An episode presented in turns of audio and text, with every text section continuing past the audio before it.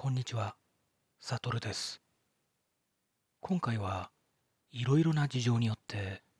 岡田さんと物理的にお会いすることができなかったので遠隔で収録することにしました。世の中というのは便利なもので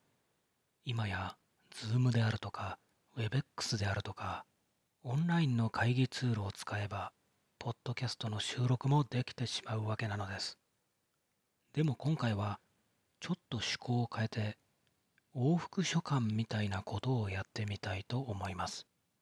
つまりこうやって私が話した内容を岡田さんに送って今度は岡田さんから岡田さんの話した録音を送ってもらってそういうやり取りを何度か繰り返してみたらどうなるのか今からそれを何日かを費やしてやってみたいと思うのですが岡田さんは私のこの提案に対してどのようなお考えをお持ちでしょうか？今日は8月19日出張で来ているオーストリア・ウィーンの Airbnb で借りた1泊6000円のアパートにて岡田です。こちらは日本時間で8月の20日土曜日21時半です。えー、サトルさんの往復書簡のアイデアいいんじゃないでしょうか。ぜひオーストリアのね、近況も知りたいところであります。で僕はですね、えー東京の自宅でここ1週間ぐらいこもっております。手足口病という病気にかかりまして40度の熱が3日ぐらい出て手と足と口と本当人間の一番嫌なところに大量の発疹ができて最悪の気分でいますそろそろ治ってきたので明日ぐらいにはちょっと公園に散歩にでも行きたいなと思っているところです日本はだいぶ秋めいてきました。ヨーロッパなんかはもう結構寒いんですかね。またお返事いただけると幸いです。えー、サトルです。岡田さん、手足口病にかかられてしまったということご自愛ください。なんか急にこういう往復書簡だと、また距離感が生まれて、初対面感があって、なんかドキドキしていいですね。えー今日は8月20日、えー私は今あスロベニアの小都市マリボルというところに来ています、えすごいさっき大雨が降ってすごく涼しいです、えマリボルはあスロベニアの第2の小都市で、えウィーンから5時間ぐらいかけて今来ました、え何があるかよくわからないまま来まして、えドラバ川という川があるんですがその川の中に小島があってその小島に市民プールがあるということで1時間ぐらい歩いてきましたら今日はお休みということでした、え別の市民プールを見つけて今から山道を川沿いの山道を歩いて戻ろうと思います。さようなら。岡田です。オーストリアにいたと思ったらもうスロベニアに移動していてびっくりしました。えー初回の往復書簡はちょっとかしこまった感じで送ってみたんですけど、すごい喋りづらいんで、もういつも通り喋ろうと思います。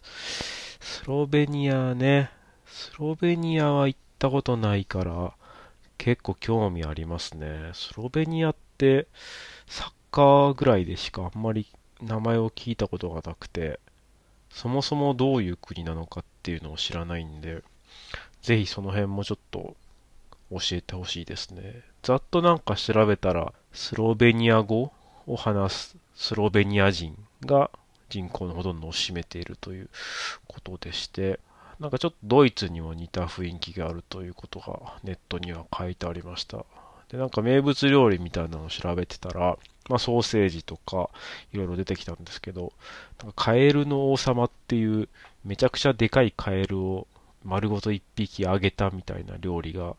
なんか伝統的な郷土料理としてお祝いの際に食べられるらしくてもし機会があればカエルを食べてみてほしいです。えー、私は相変わらず部屋でですねだらだらと YouTube を見ながら過ごしております、えー今日はですねなんか空手の達人がずっと太い氷を割り続けるっていう動画を3時間ぐらい見て過ごしてました。えー8月、えー20日、東京より岡田さん贅沢な時間の使い方をされているようで何よりですスロベニアはユーゴスラビアの初期メンバーなんですがその中ではカトリック教徒の比率が割合に多いので西ヨーロッパの人たちにも馴染みやすい国だとされていると理解しています。でもスロベニア語はスラブ系の言葉だからドイツ語とは確かに全然違うんですよね。だからオーストリアとの国境を電車でちょっと越えてもう駅の名前とか書いてあることがかなり変わってくるんですよね。で道を歩いてる人々の顔つきももうこれはスラブ民族の色がぐっと濃くなってくるっていうね。でアジア人なんかもう今日は一人も出会わなかったんでこれは違う国来たなっていう実感が強くなった一日でした。でスロベニア自体は私家族とリブリアナっていう首都ですねに行ったことがあります、えーその時も思ったんですけどスロベニアのレストランってすごくレベル高いんですよね。これね多分料理人の腕前も、まあ、素晴らしいんでしょうけれどももうスロベニア自体がすごく自然に恵まれてるから肉も魚も野菜も食材が美味しいからなんじゃないかなって思ってます。まあパリとかロンドンなんか行ったら1人当たり1万数千は払わないとこんな美味しい料理食べられないなっていうのがですね、まあ、23杯のワイン込みでまあ5000円も払ってもお釣り来るぐらいの信じられないような美味しさなんですよ。で今日行ったマリボルでもですねあのカエルの王様って岡田さんのおっしゃったのはあれはリブリアナの確か郷土料理なんで見つからなかったんですけども、まあ、代わりといってはなんですがカエルの魚って言われるあんこうのですねバターソテーをいただきました。これも抜群に美味しかったですね。岡田さんもし今までに旅先で食べたものの中でこれは美味しかったなって印象に残ってる料理がありましたらぜひ教えてください。今は8月21日になろうとしている真夜中のウィンミッテ駅から歩いて5分の路地裏にて岡田です。スロベニアいいですね。もうね、サトルさんの話の内容もそうですしね、なんかこう背景からどことなくこう街の音みたいなのが聞こえてくるのが非常に異国情緒あっていいなと思いながら聞いてました。いや、仕事とはいえね、スロベニアにウィーンに羨ましいですよ、本当もう。僕はもうね、家の中にこもって10日間が経ちました。手足口病になって、もうすぐ治りかけてるという話をしたんですけど、手足口病が治った次の日にコロナになりまして、また隔離生活を始めています。もうね、ずっと家出てなかったのになんでまたコロナになるんだっていうのは不思議で仕方ないんですけど、お医者さんにもですね、よくこの短期間で2つのウイルスを経験しましたねというふうに褒められました。手足口病のね、手足の発疹はまだ全然消えてないのに、代わりにどんどん味覚と嗅覚が消えていって、もう、無の気持ちですね。最初は落ち込んでたんですけども、なんか何も思わなくなってきました。え窓を開けてはですね、空を見上げて、ああ、スロベニアは今どんな天気なのかなというふうなことを考えて過ごしていました。スロベニア料理が美味しいのもまた羨ましいですね。海外の料理食べたいな僕が行った、そうですね、海外の料理だと、まあ、僕結構ジャンキーなね、料理が好きなんですけど、それで言うと、ウイグルで食べたラグメンという料理があって、これはウイグルの人たちみんな結構現地の人たちも食べてる人気の料理なんですけど、まあ、うどんぐらいの太さの麺に羊を煮込んだトマト煮込みかな？羊のトマト煮込みをこうぶっかけてあんかけうどんみたいな形で食べるんですけど結構ねニンニクが効いててねなんか二郎系をちょっと彷彿と彷彿とさせるような味がして美味しかったですね。いやラグメン食べたいな久しぶりに。まあ食べても今味わかんないんですけどね。えー今日はですねジークンドーというブルース・リーが作った憲法、そのなんか後継者みたいな人が YouTube やってて、その人がずっと建設用の太い板を割り続けるという動画を2時間見てました。8月23日、東京の自宅から。岡田さんなんか本当申し訳ないです。ラジオのリスナーさんからのお便りでよくあるのが悟さんと岡田さんのテンションの違いがすごいっていうやつで、まあ、私としてはまた今回もペダンチックに喋りすぎてしまったなと反省することしきりなんですが今回はそのことのみならずお互いの置かれたシチュエーションが明らかに違ってすごいことになってしまいました。岡田さんどうかお体ご自愛ください。ウイグル本場のラグメンこれ食べたいですね。さて私は今日からウィーンで会議の日々なんですけれども昨日はチェコのブルノという町に日帰りで行ってきました。ウィーンから電車で2時間ぐらいで行けるような近さなのでむしろここには行ってなかったんですね。ブルノではキリンを見ながらビールの飲める動物園に行ってそれからロマ民族の博物館に行ってチェコスロバキア時代に作られた核シェルターに行ってそれから男女混浴のサウナに行ってきました。チェコ名物のもつ煮込みみたいなトライプスープって言われてるやつを魚にしてビールを2リットルぐらい飲みました。あこんなこと言ったら本当に申し訳ないんですが最高でした。チェコに行くのはこれで3回目なんですけれどもまだまだ理解のしきれないような奥深さっていうかヨーロッパの歴史に揉まれてるからこそ出てくるような豊穣さというかあそういうものを感じます。チェコには可愛らしくて綺麗で美しいっていうところもあるんですけれどもそれと同時に何というかグロテスクさ気持ち悪さっていうか人間の醜さっていうかそういうものが同居しているような感覚が他のヨーロッパの国よりも顕著にあるような気が個人的にはしています。岡田さんにはこれまでいろんなとこ旅行されてきてそんなような感じで一見して相反するような相互矛盾するような概念とか要素がなぜだかそこに同居している同金しているような感覚に捉えられたことはありますか？もしあったとすればそれはどのような場所でしょうか？よかったら教えてください。今は8月22日。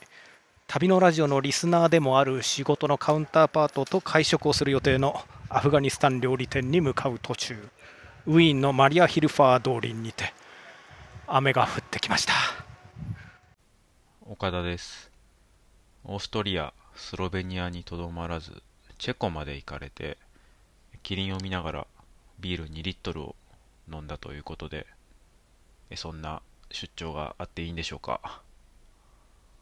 僕はチェコは行ったんですけどそうですね多分大学生の頃に行ったんで悟さんのおっしゃるようなこう奥深さとか豊穣さみたいなものにはあんまり気づけなかったかもしれないなと思ってぱり若い頃のね、こう、無茶な旅もいいんですけど、年を経てから大人になっていく旅っていうのは、また違った良さがあるんだろうなというふうに聞いてて思いました。豊穣なね、チェコのクラフトビール、その時は味わえなかったんで、お土産とかで買ってきてくれてもいいかなと思ったりもします。相互矛盾している概念がありましたかという質問なんですけど、難しいこと聞きますね。相互矛盾。そうですね。僕、海外で寿司屋に行くのが好きなんですけど、現地にね、カスタマイズされた寿司を食べるのが楽しくて好きなんですけど、イスラエルのテルアビブに行った時に、かなり本格的な寿司屋がありまして、ほとんど東京のその辺に赤坂とか銀座にあるような高級寿司屋と変わらない。でおしぼりが出てきてちゃんとあったかいし板前がね目の前で握ってくれる。非常にこう繊細さを感じるような佇まいの店だったんですけどまあそれがあの旅行の最終日だったんで思い切って一番のおすすめを出してくださいと。一番人気のメニューをくださいというふうに注文したらですねすごく新鮮なマグロのお寿司を握ったものに串を刺して丸揚げにした料理が出てきまして寿司がねシャリごと唐揚げになってるみたいな感じでその時に非常にこう繊細さと大胆さが同居してるなと感じましたえー東京の五反田も雨が降ってきましたね。療養生活ももう2週間を過ぎたんですけど、今日はボクサーのメイウェザー選手がめちゃくちゃ速い左ジャブを打つ動画をずっと見てました。ボクシングはよくわからないんですけど、とにかく速かったです。こんな風にして、毎日毎日格闘技の動画を見てると、なんか自分が強くなったような錯覚を覚えるんですね。実際はウイルスでどんどん体が弱くなってるんですけど、動画を見ることで自分の気持ちを奮い立たせると、これもある種相互矛盾している状態であり、まあ、こうやって人間はバランス取って生きてんだなと、ジャブを見ながら思いました。出張も残りわずかだと思いますが、ぜひ楽しんで気をつけて帰国してください。8月25日、東京五反田の自宅より。今は8月26日。ウィーンから東京に帰る途中のフランクフルト空港です。岡田さん見事な相互矛盾の例示をありがとうございました。そう来るとは思わなかったというかいつもながら着眼点がさすがですね。チェコのお土産で確かにビールは買ったのですが岡田さんからの書簡をいただいた時にはもうすでに Airbnb のホストのおじさんにそれをプレゼントしてしまってました。すいません。でもまあその代わりっていうわけでもないんですけどウィーンの国連ウイスキークラブっていうのがあってその会員でもある方からアルメニアのブランデーなどの貴重なお酒をいくつかご好意で譲り受けました。これをいつか一緒に開封することにしましょう。ちなみにこのお酒を日本に運ぶために随分久方ぶりに空港で荷物の預け入れっていうのをやったんですけどウィーンの空港ではこの預け入れの手続きがもう完全に無人化されていて自分で貼り付けたシールのタグのバーコードをもうスキャンしたらいきなりウォーンっていう感じでベルトコンベヤーが動き出して私のスーツケースはたちまち私の視界から消えてしまいました。この時に私の胸に込み上げてきた不安な気持ちは懐かしくもありなんだか新鮮でもあったのでここでつぶやいておこうと思いました。まあそういうわけで私のウィーン出張はおおむね無事に終わったんですけれども今回特に実感したのはまあ、私はかつて自分が住んでいたこのウィーンっていう街に対して意外なくらい素直な感謝の気持ちを持っていたんだなっていうことでした。なんか久しぶりに訪れてみて、えーそのことをすごく気づかされました。あの時通りすがりに私の子供の頭を撫でてくれたり可愛いいねってそうスースとか言ってお菓子をくれた人たちとかあるいは落とし物をした時にそれを拾って警察に届けてくれた名もなき誰かとか今回3年ぶりにランチ定食を食べに行ったら私の顔をちゃんと覚えていてくれた中華料理屋の中国人のおばちゃんとかまあ実にいろんな善男善女がいろんな人たちがコロナで大変な思いしながらも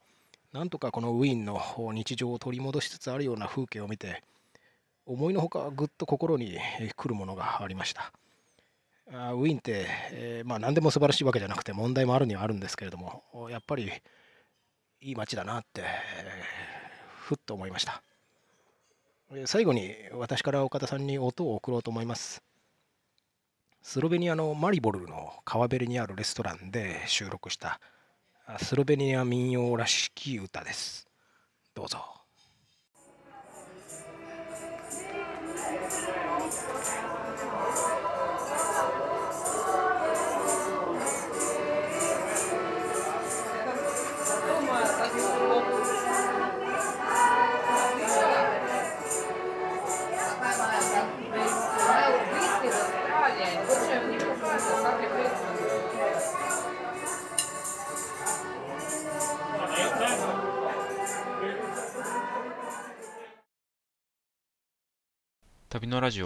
今日はスロベニア語でお別れしたいと思います。スロベニア語でさようなら。ナスビタニアン。